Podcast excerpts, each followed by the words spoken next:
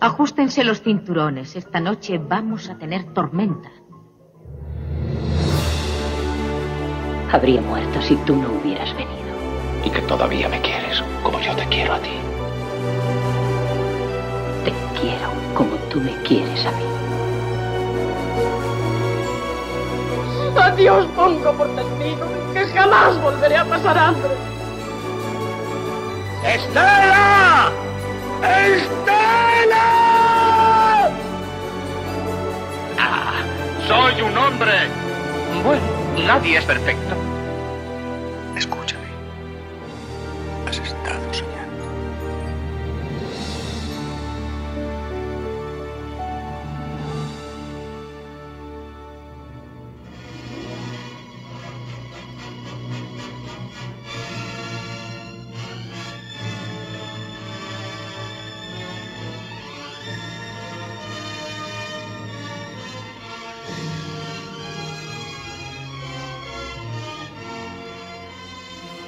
Muy buenas y bienvenidos un episodio más a este podcast Rebobine, por favor, ya saben, dedicado al cine clásico y elaborado eh, desde la misma redacción de Diario Sur. ¿Y qué hay más clásico que Ben Davis?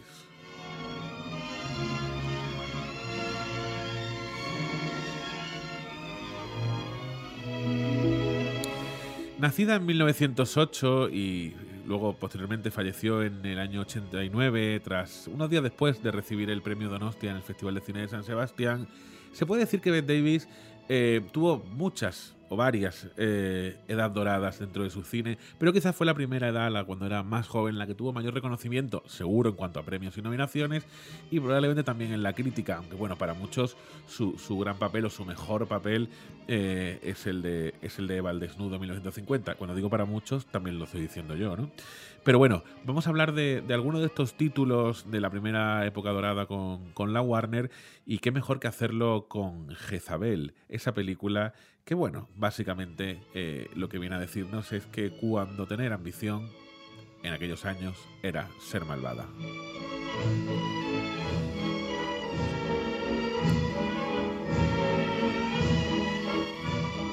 Ser, decíamos, ser malcriada, caprichosa y hablar solo, pues yo qué sé, de matrimonios y vestidos, era todo lo que, bueno, que lo que una joven del viejo sur americano podía desear, pero hasta un límite. Porque a pesar de esa actitud narcisista, por cierto, innata de las mujeres ricas del siglo XIX, lo que no estaba permitido bajo ningún concepto era la ambición. Aunque ésta se refiriese a temas tan prosaicos, quizá, ¿no? Como, como lo eran aquellos años eh, el amor y los sentimientos de una dama. Por eso, el personaje de Bette Davis en Jezabel, la película de 1938, es ante todo una especie de, de retrato ¿no? de, la maldad y no un intento de empoderamiento en una sociedad tan hostil como artificial que no dudaba en castigar el más pequeño desvío del camino marcado por, por, los hombres. De hecho, nunca sabremos si, si el director William Wyler eh, planteó entonces la película en un sentido crítico, de hecho yo diría que nada apunta a esa teoría, pero 80 años después del visionado permite que el espectador pueda, y ojo, y creo que debe, observar el filme de, de otra manera. Para ello, eh, el, el realizador por cierto, uno de los que mejor sabía aprovechar el potencial de los actores y las actrices, repitió hasta la saciedad algunas de las tomas, digamos, de las tomas clave de la película en el intento de encontrar todos los matices posibles. Así ocurre con la escena más importante del, metraje, en la que Julie, el personaje de David Davis, eh, se enfrenta a toda la comunidad simplemente cambiando el color del vestido con el que acude al baile del Olympus del color blanco que representa esa virginidad eh, a un rojo potente. Eh, de hecho, tuvo que ser acentuado para que, para que destacara en la fotografía en blanco y negro. Eh, se usa solo para escandalizar. Al menos eso parece. Cuando en realidad solo debería ser entendido como la elección de una mujer. Nadie me ha hecho llorar, solo tú. Han sido dos veces. ¿Lo recuerdas? Sí. ¿Y qué más recuerdas? Todas tus palabras, Julie, y tus actos. Pero eso ya ha pasado, se fue, se acabó. Tenía que haber ido a buscarte. Lo deseaba con toda mi alma. Pero lo deseaba tanto que no podía hacerlo. La sensación de desasosiego creada por, por la vergüenza que sufre la protagonista debido a las miradas y a los dedos acusadores eh, es, quizás solo sea comparable a la actitud de, su novio Preston, magnífico como siempre Henry Fonda, que lejos de apoyarla o, permitir que se vaya cuando ella lo reclama, la obliga a permanecer en esa sala para que la comunidad diría eh, la justicia por querer tener una voz propia en una sociedad, ya sabemos, eh, tremendamente machista. En realidad, Beth Davis abrió la puerta con esta interpretación a otras actuaciones que la historia se ha encargado de situar en una posición preeminente, digamos, sin ser tan originales. Eh, vamos, estoy pensando directamente en el caso de Vivian Leigh en lo que viento se llevó. De hecho, hay matices eh, entre Julie Marsen y Scarlett O'Hara, pero Davis llegó primera en un estudio de personaje que no tenía precedentes artísticos sólidos. Precisamente, decía, eh, Jezabel fue la respuesta de Jack Warner eh, al hecho de que Davis o Selznick se hiciera con los derechos de lo que el viento se llevó antes que él.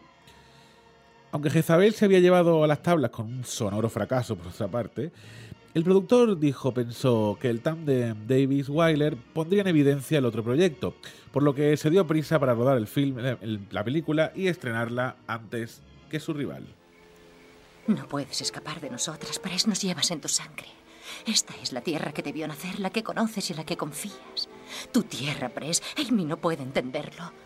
Cree que solo hay serpientes. Julie, por favor. No es una tierra dócil y fácil como el norte. Es rápida y peligrosa. Pero tú la amas. ¿Recuerdas cómo huele el vaho de la fiebre a rancio y a podrido? Pero también confías en eso, porque forma parte de ti, del mismo modo que yo. Y nunca te dejaremos ir.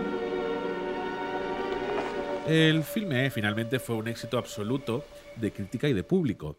Y el nombre de Bette Davis volvió a sonar una vez más para el, el papel de Scarlett O'Hara, aunque Zelnick y la Metro, ya sabéis la historia, se negaron. Eh, de nada sirvieron, de hecho, las peticiones públicas eh, o las encuestas en la radio que afirmaban que nadie haría ese papel mejor que la actriz, que por entonces ya atesoraba no uno, sino dos premios Oscar, uno de ellos, de hecho, por la película de la que estamos hablando. La elección de Vivian Leigh y el triunfo del folletín en espectacular Technicolor de lo que el viento se llevó casi entierra por completo de la historia del cine la primera parte de un díptico, que para mí lo es, que retrata al suramericano a través de mujeres cuyo empoderamiento se entiende a veces como perfidia. Por si fuera poco, durante muchos años se relacionó el carácter del personaje de Jezabel con la personalidad de Ben Davis, eh, un extremo que el propio Henry Fonda negó durante toda su vida. Para lo que sí sirvió el filme fue para que la actriz conociera a 90 Thomas Weiler, así le llamaban por su meticulosidad. Su relación sentimental no duró más allá de las semanas de rodaje, pero ambos eh, filmaron después La Carta y La Loba, dos películas que terminaron por consagrar a Miss Davis como la actriz más grande de todos los tiempos. Quiero irme. Pero si aún no hemos bailado. ¿Bailamos? No.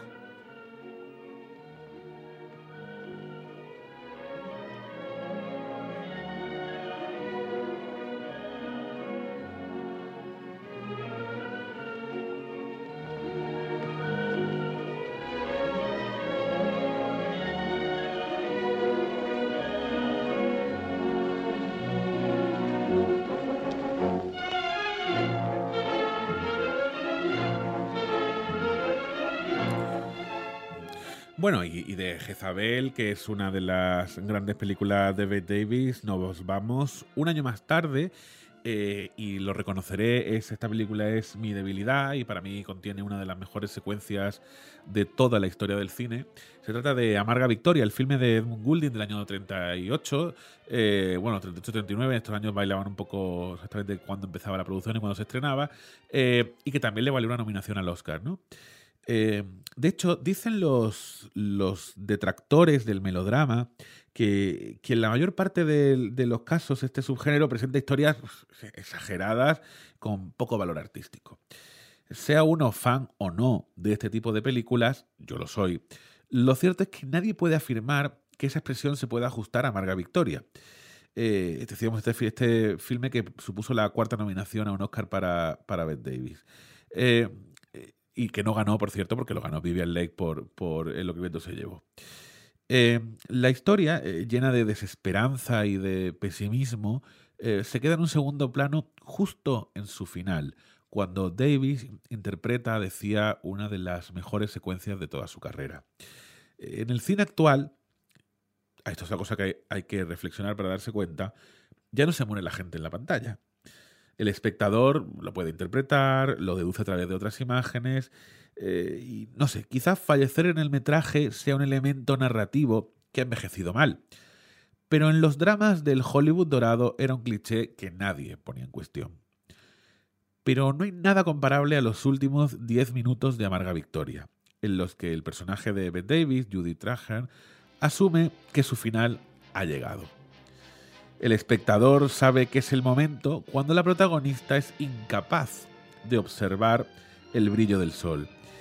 Y a partir de ahí sigue a la actriz con desazón mientras ella intenta ocultar que está a punto de morir. Porque hasta el título de la película avisa al espectador de que ese es el único final posible. Aún así, el filme de Hulk de Goulding fue un éxito de taquilla y público, y lo fue precisamente por Ben Davis. Hola, quiero oír esa canción otra vez. No es hora de que se vaya a descansar. No quiero ir a descansar. No quiero dormir. Se pierde el tiempo. El tiempo no duerme. Qué gracioso. Venga. Vamos, cante, por favor. Gracias. Adelante, chicos. 50. Tiempo para el amor. I will never ask for more than you can give. Yet when you say, be gay today and live, my heart answers cautiously, today will soon be gone. Why rush to meet our destiny? Why must we hurry on? Oh, give me time for tenderness, one little love from each big day.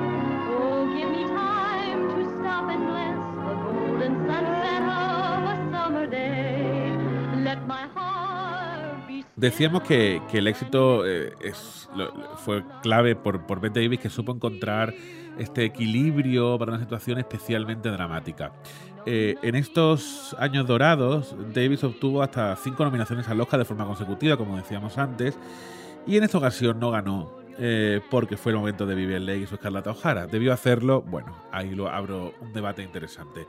Lo mismo ocurrió con el premio Mejor Película, que también recayó en lo que se llevó. Eh, y, por cierto, quiero recordar que además de, estas dos películas, los otros filmes candidatos eran Cumbres Borrascosas, El Mago de Oz, La Diligencia, Caballero sin Espada, Tú y yo y Ninoska, entre otras. Casi nada. Eh, además del componente interpretativo, el valor de Ben Davis en Amarga Victoria va, va más allá, como siempre en su caso. La intérprete se quedó prendada de esta historia desde un primer momento y convenció a Jack Warner, que al principio no lo veía, para que adquiriera los derechos de la obra escrita por Weber y Bloch eh, y que ya se había representado en Broadway. Eh, curiosamente, el titular de los derechos era David O. Eh, recordaréis de lo que se llevó, que no pudo realizar las películas porque ya se encontraba inmerso en el macroproyecto que supuso esta película. Le dije que me siguiera hablando, Michael. Usted y yo nos parecemos mucho, señorita Judy. ¿De veras? ¿En qué? Tenemos exactamente el mismo espíritu de lucha. Lo que cuenta es el luchar. Necesita tener actividad en su vida, igual que yo. Piense que solo vivimos una vez. Solo una vez. Háblame de ti. ¿De mí? No te apures. Yo soy un ser humano. Puedes contarme tu vida. Desde niño todo me fue difícil. Tuve que luchar a muerte para poder sobrevivir. No encontré a nadie que me tendiera una mano. ¿Es que puedes tú reprocharme algo? ¿Tienes algún derecho? Pero la relación de Beth Davis con la Warner, hay que recordar, no, no fue siempre buena. Es que la actriz fue la primera que se enfrentó a los contratos leoninos que las productoras obligaban a firmar. Eh, como muchos recordarán, inició un, litigio legal contra la empresa que terminó perdiendo, aunque después volvió a aparecer en películas producidas por Jack Warner con gran éxito. De hecho, de esa etapa vienen todos sus premios, básicamente, ¿no? Eh, hasta entrados los años 60. Más allá de ser la primera actriz en obtener 10 nominaciones al Oscar y otra serie de hitos cinematográficos, hay que recordar que Davis fue además la primera mujer en presidir la Academia de Cine Americana. En Amarga Victoria, además, comparte escenas con dos jóvenes actores que luego tomaron carreras bien distintas. En 1939, Humphrey Bogart era ya un intérprete, bueno, bastante conocido, aunque lejos de lo que llegó a ser años después en el cine negro. Davis y Bogart ya habían compartido escenas en La Mujer Marcada, aunque esta vez el papel del actor sería algo más pequeño. Junto a ellos, comparte plano ni más ni menos que Ronald Reagan, un actor muy joven que terminó por fracasar en su carrera, aunque luego llegaría a ser presidente de los Estados Unidos. A pesar de su relevancia, ni uno ni otro eclipsan a Bette Davis, que con su mirada y con su cigarro siempre presente fue capaz de emocionarnos mientras tardaba 10 minutos en morirse.